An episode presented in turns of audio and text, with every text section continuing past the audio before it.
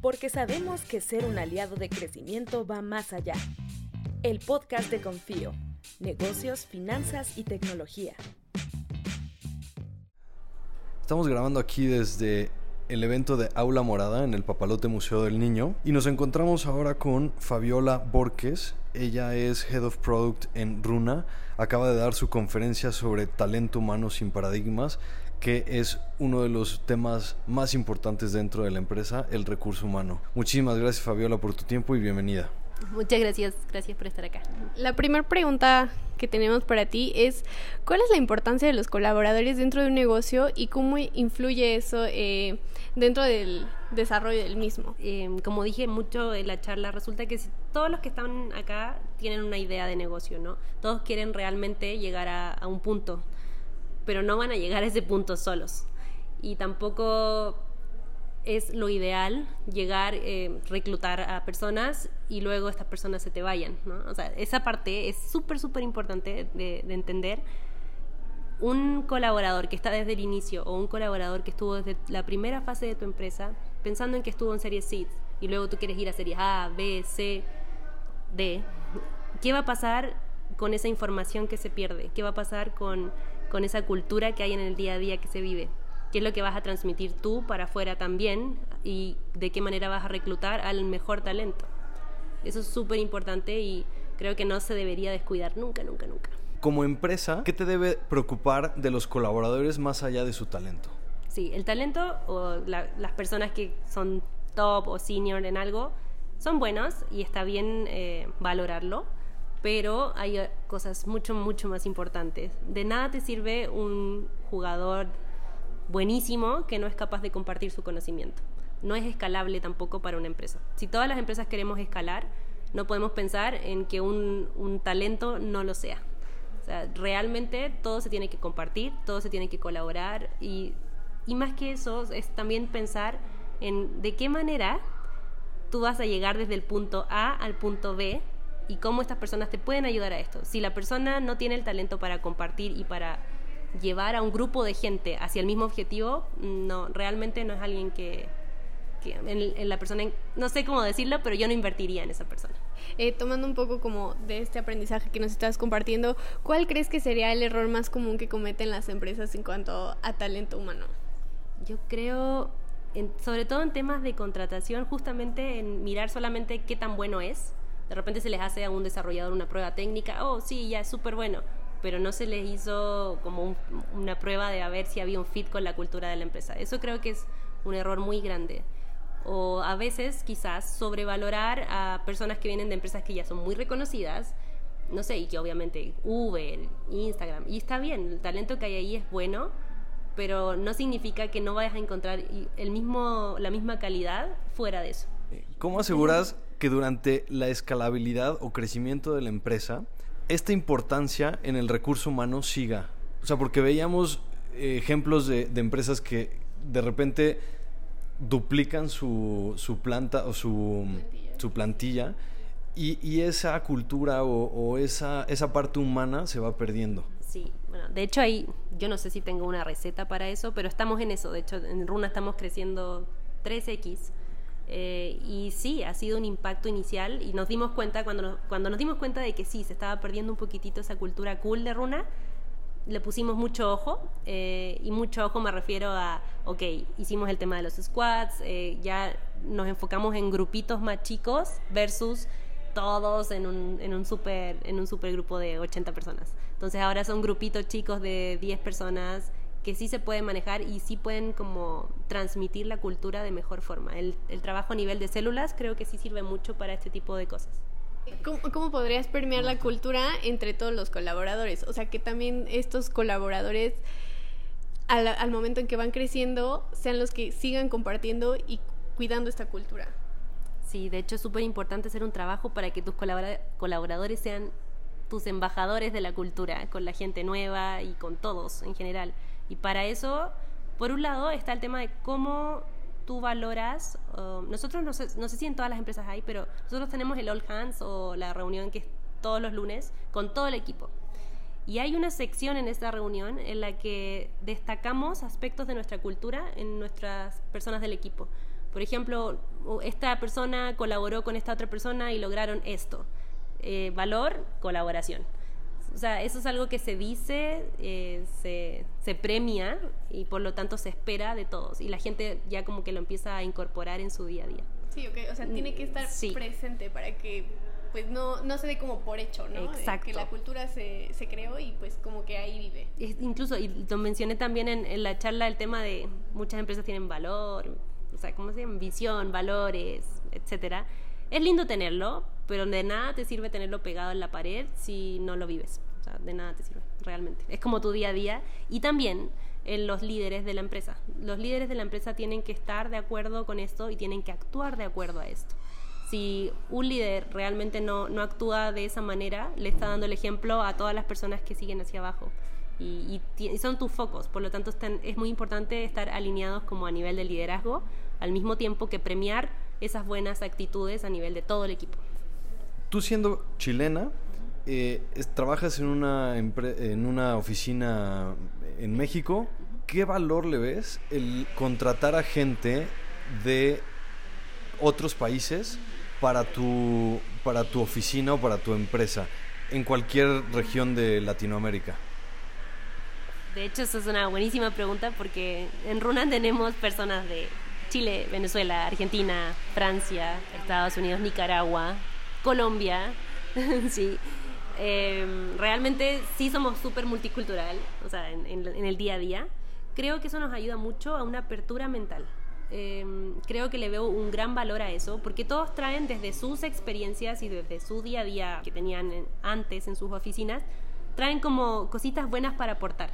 Y el tema de la colaboración ahí surge mucho, porque es como, mira, yo vi, o a mí me pasó, que en mi caso funcionaba de esta forma y, y funcionó bien, ¿ok? Intentémoslo ese, eso, ese diálogo se da a diario en nuestra oficina, al mismo tiempo que se genera algo muy chistoso, que es el tema de las palabras, que hay palabras que claramente en Chile no significan algo, y luego en Perú significa otra cosa, y luego aquí significa, y se da una dinámica muy chistosa, al mismo tiempo que una competencia sana de, oye, no, somos más los de Venezuela que los de Colombia, o somos, y así, ese tipo de cositas eh, generan algo muy lindo en la cultura yo diría que somos una cultura de muchas culturas. Entonces eso es súper bonito. ¿Cuál es el reto para, estos, para estas empresas o negocios que contratan a gente de, muchos lugares? Yo creo que el, primer reto puede ser alinearse. O sea, porque obviamente el tema de, de, ok, yo traigo esta experiencia que viene de mi trabajo en Chile, esta experiencia de mi trabajo en Perú. Es bueno, colaboras, pero también eh, hay bias que están ahí que están como esas ideas como preconcebidas, es un poco eliminar o eh, alinearse para eliminar esas ideas preconcebidas. Yo creo que eso es un, es un, un desafío importante. Pues muchísimas gracias Fabiola por habernos dado este, este momento de tu tiempo para platicar sobre estos retos y esta visión en el recurso humano dentro de la empresa.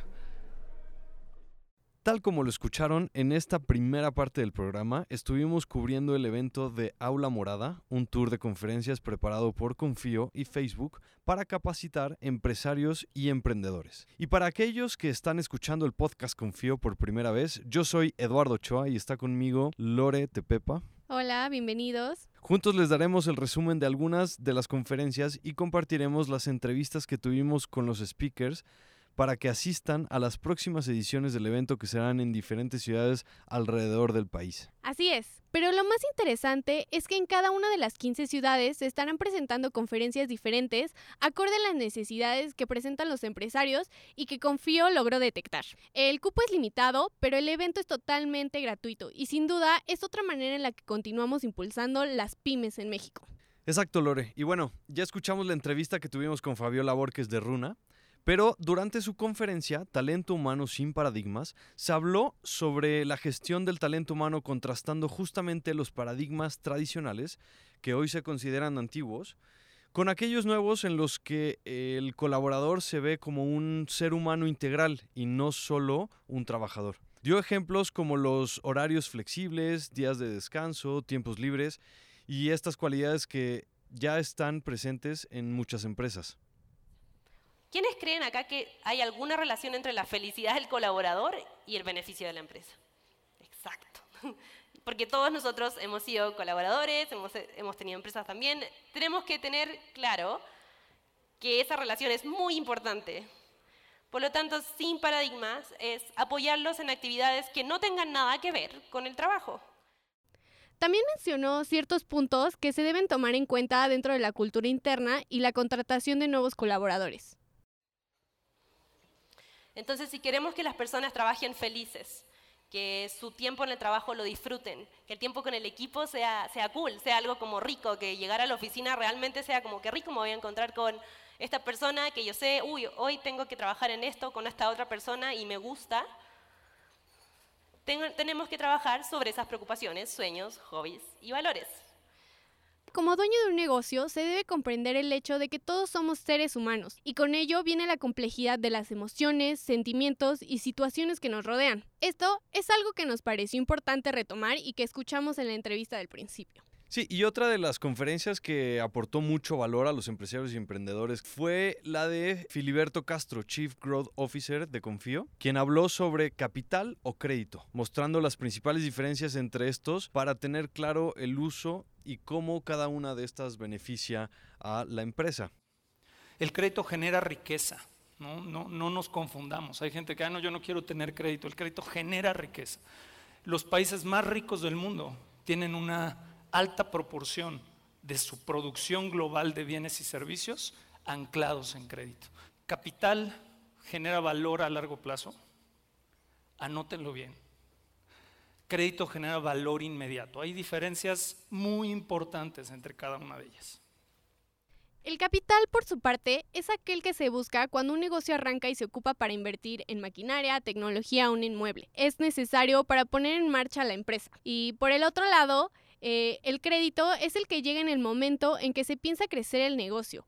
Hablamos de usarlo para mantener el desarrollo a largo plazo, inversiones en talento, inventario, procesos de producción, etc. Sí, un ejemplo que podemos dar aquí es, digamos, una empresa que empieza con 100 pesos de capital, que usa un porcentaje alto para invertirlo en maquinaria o alguna otra cosa que es, que es necesario para producir el producto o servicio, y lo demás lo tiene para operar.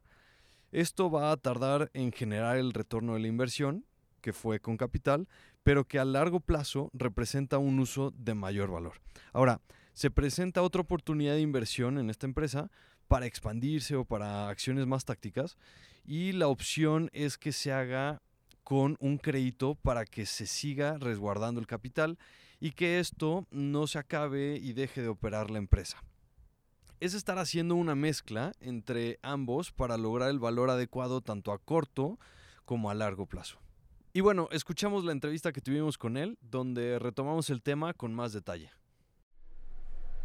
Continuamos en el evento de Aula Morada y ahora nos encontramos con Filiberto Castro. Él es Chief Growth Officer aquí en Confío y acabamos de escuchar su conferencia sobre capital o crédito. ¿Qué le conviene a tu empresa? Gracias, Phil, por estar aquí. Hola, ¿cómo están? Ochoa, Lore, qué padre eh, estar platicando con ustedes después de un evento tan exitoso, ¿no? Logramos la misión, 500 personas, creo que muchas felicitaciones. Eh, y, yo estoy súper satisfecho con el material que entregamos, creo que fue muy bueno y, y, sí les dejó muchísimo aprendizaje a los empresarios y escucharlos de ellos es lo mejor, ¿no? ¿Qué características debería de tener una empresa que pueda acceder a un crédito? A ver, yo te diría que uno muy importante es la formalidad, ¿no? Yo creo que, este, y tú, Ocho, me has platicado, tú fuiste empresario, eres empresario, ¿no? También. Y, em, en Confío, eh, obviamente, eh, entendemos muy bien esa dinámica empresarial y yo creo que hay un momento clave en la vida de las empresas, ¿no? Y es cuando se formalizan, cuando empiezan a pagar impuestos. Yo creo que esa, ese juego, esa diferencia es crítica, porque para mí es una señal de voy en serio. ¿No? Este, voy a hacer todo para crecer y voy a tomar el, el, camino de, de, abrir mi empresa, de presentar mis impuestos, de declarar, de declarar mis ingresos, en fin, yo creo que eso es una, un, primer componente básico para tomar un crédito, ¿no?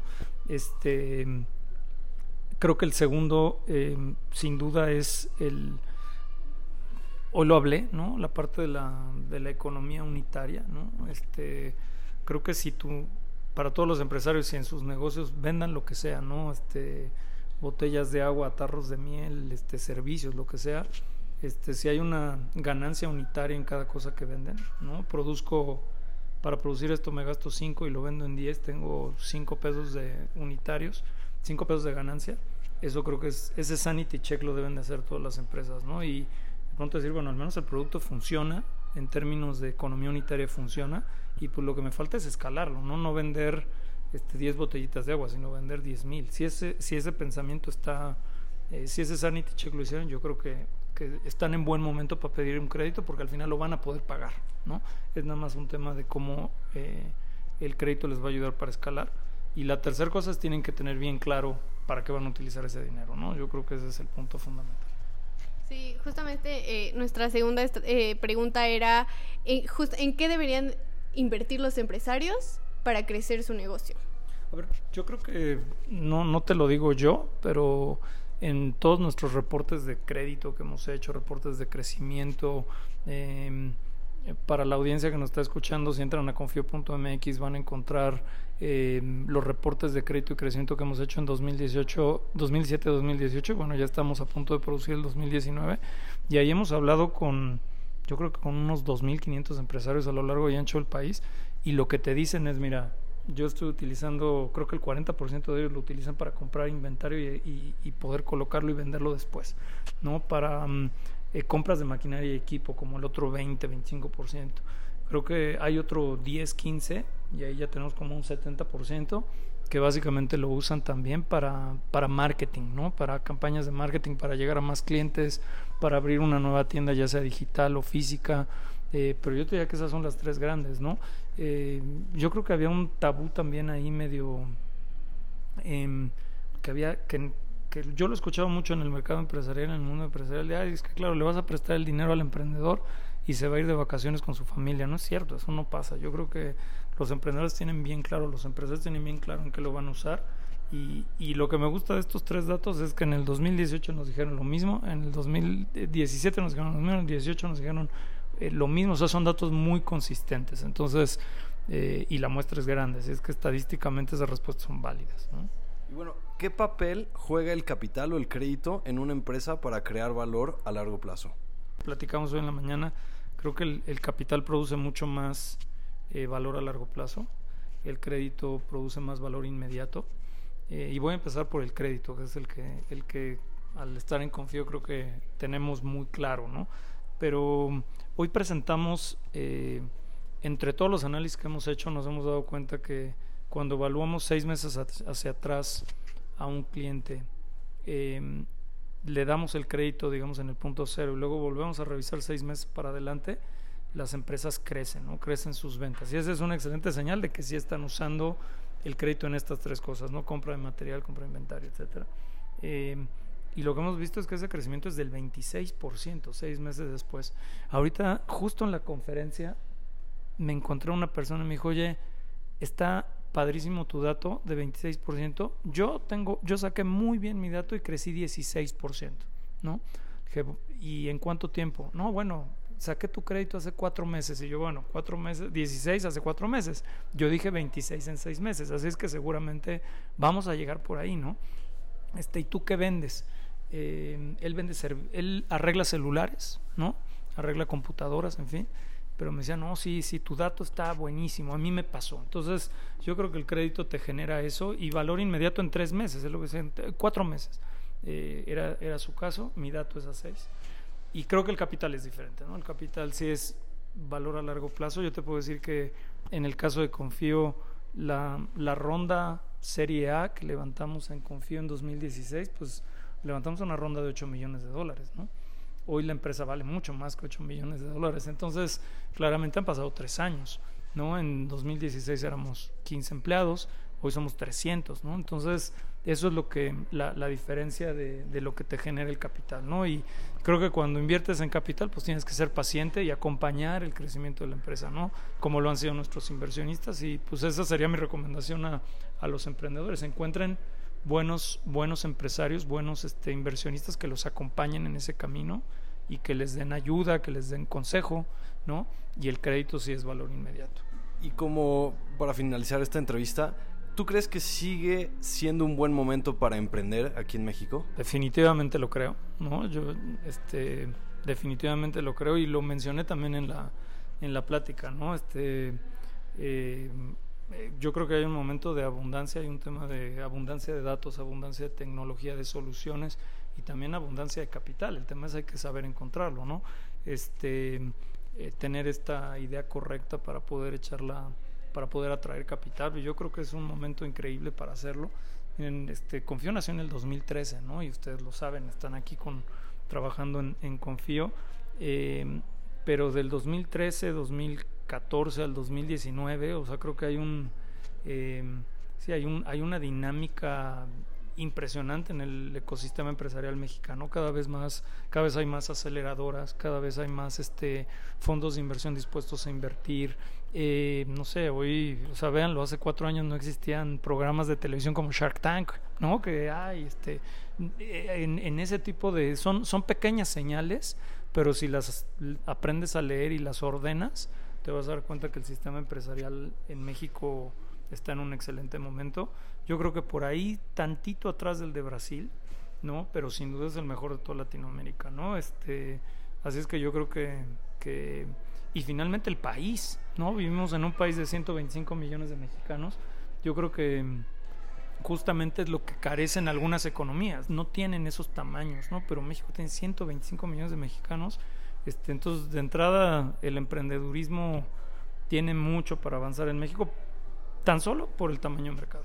Pues muchísimas gracias. Él es Filiberto Castro, Chief Growth Officer en Confío. Muchísimas gracias por tu tiempo y por tus consejos a todos los emprendedores que vinieron a Aula Morada y también que nos están escuchando. No, no, no. Encantado, encantado de estar aquí, Lore Ochoa.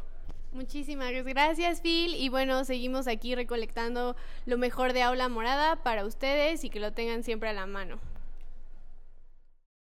Como pueden escuchar, en el ambiente empresarial hay muchos temas en los que continuamente tenemos que estar actualizándonos. Ahora pasaremos a otra conferencia que también dejó mucho aprendizaje. Eh, fue la conferencia Cómo impulsar tus ventas en línea con Manolo Gómez Aro de SOC Asesores. La verdad, inyectó muchísima energía en el evento como lo van a poder escuchar ahorita en la entrevista. Uno pensará que el proceso de ventas sigue siendo el mismo, de tener que informar a los clientes sobre el producto, pero ahora lo que nos comentó Manolo es que muchas veces el cliente sabe más que el mismo vendedor, porque conoce el producto, conoce la competencia, conoce el sustituto y hasta el que nunca había escuchado el vendedor.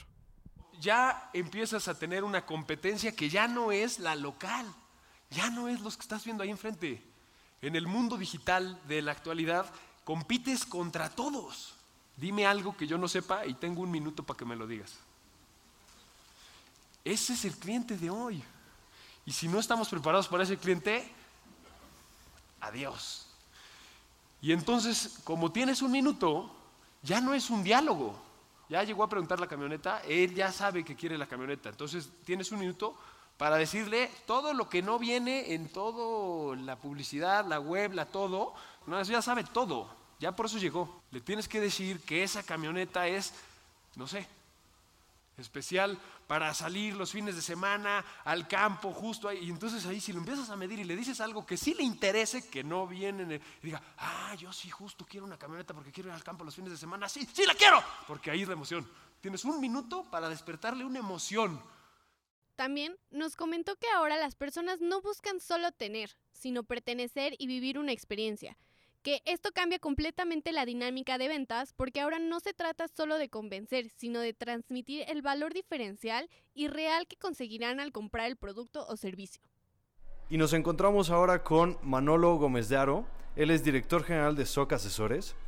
Muchísimas gracias Manolo por estar aquí con nosotros. No, hombre, aquí encantado de estar con ustedes. La verdad que está padrísimo el evento y muy buena respuesta. Está lleno el, el, foro, así que padrísimo. Muchas gracias por invitarnos. Muchas gracias Manolo. Y bueno, ¿qué tal tu, tu conferencia sobre las ventas en la era digital? Y bueno, pues hemos preparado como algunas preguntas. La primera, eh, tomándola un poco basada en tu conferencia, queremos hacerte, ¿cómo definirías tú el proceso de ventas? Que el cliente en esta era de la información, él solo está dispuesto a recorrer las primeras etapas, eh, él solito, buscando la información. O sea, está interesado en algo y él la busca. ya no te va a hablar, ya no va a tener un contacto contigo más allá de una búsqueda. Entonces, dentro de tu proceso de ventas, ya tienes que tener entre un 30 y un 60% más o menos digital, tomando en cuenta que ahí el cliente no lo va a saber. Él te va a ver a ti, pero tú no lo vas a ver ni lo vas a contactar. A ver, y justo en esto, eh, ¿cuál sería el primer paso que deben dar los empresarios para crear una estrategia de venta enfocada a lo que dices digital? Mira, eh, lo primero que deben, de- de- lo primero que tenemos que tomar en cuenta como para que rija esta estrategia es ser digitales primero. Es como toda una corriente de, de pensar antes de qué le vas a entregar al cliente, qué va a pasar cuando llegue aquí. Primero pensar en cómo te va a ver en, el mundo digital. O sea, eso es lo primero. O sea, a partir de ahí se crea la estrategia. Antes, ah, ok, vamos a hacer una página. No, no, no, no, no, espérate. Ahora es lo primero. A partir de ahí se crea toda la estrategia y es un momento también en la cual hay tanta información que es un momento de no vender. Entonces ese es como que lo difícil. O sea, dices, ok, primero digital. ¿Y qué vamos a hacer? Y entonces lo primero que ponen es un letrero de cuánto vale tu producto. Entonces, entonces tienes que irlo enamorando con todo lo que no es venta hasta que él llegue y te diga, véndeme, por favor. Sí, es, es muy interesante lo que dices, pensando quizá en los empresarios que llevan más tiempo eh, en ese camino de dirigir o llevar un negocio, pues el proceso de ventas era distinto y ahora lo que tú dices es primero lo digital y la verdad es muy disruptivo para ellos. A lo mejor es, es muy complejo que les entre o que, que te compren esa idea, pero es real. Es real este de primero digital. Es muy interesante lo que, lo que dices. Sí, y justo, o sea, toca, profundizando más como en este punto, ¿cómo definirías tú que el vendedor tiene que ser ahora? Me encanta esa parte porque yo soy un vendedor total. Empecé los primeros cinco años, yo atendía directamente al cliente, entonces conozco perfectamente lo que hace toda nuestra red de asesores, que al final de cuentas pues acaban siendo los vendedores de nuestro producto, que son las asesorías. Dado a que este cambio en el cual el cliente ya tiene acceso a toda la información, antes cuando tú llegabas con el vendedor, el vendedor tenía un guion y eh, su guion era, ah, mira, pásale a la casa, esta es la sala y esta la cocina.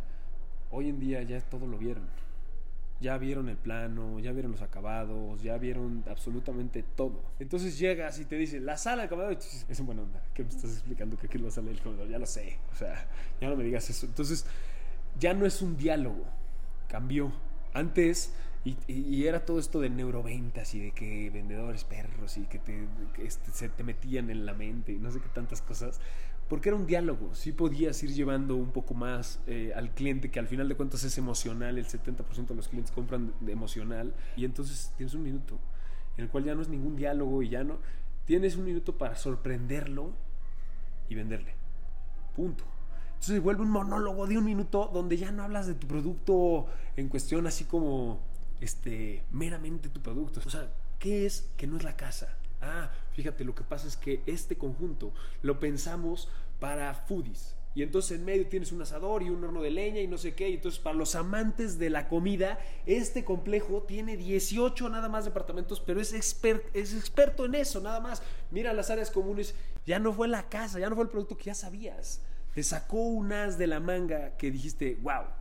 Quizá en pocas palabras o, o- porque ya lo definiste, pero ¿cómo definirías el cliente y qué es lo que busca hoy? Adicional a este cambio que ya es como en, en la forma en la que el cliente hace su proceso y va mucho tiempo solo porque prefiere, es un cambio también eh, en el cliente que ya no quiere que le hables. No el cliente, quien todos. O sea, tú le dices, oye, te hablo, ah, nos vemos para... Güey, dime por aquí, güey, dime por un mensaje. O sea, mándanos un video y ya con eso nos dices cómo está. O sea, no necesitamos hablar. Platícamelo todo y ya vemos si nos vemos, porque ya cada vez el tiempo es más eh, limitado. Entonces, como es más limitado, por eso él quiere ir solo, para que no le quites el tiempo. Y como y, tan parte de eso es que antes el cliente buscaba consumir una marca de lo que sea para presumir que lo tenía, que o que tenía acceso o que lo que sea.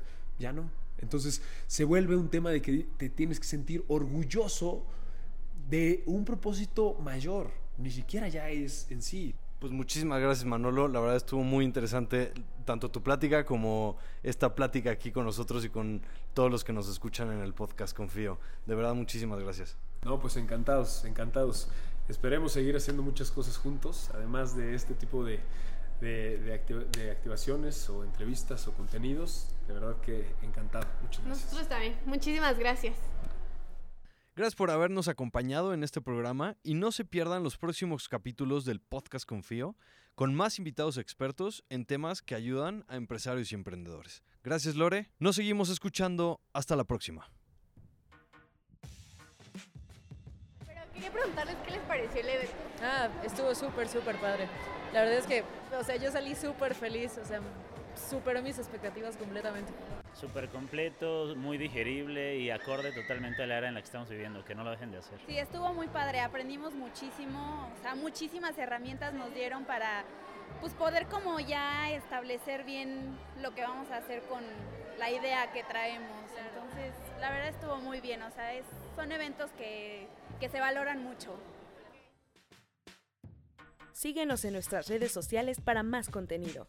Nos puedes encontrar en Instagram como confío.mx, en Facebook como confío y en Twitter como confío.mx. Confío, impulsando empresas en México.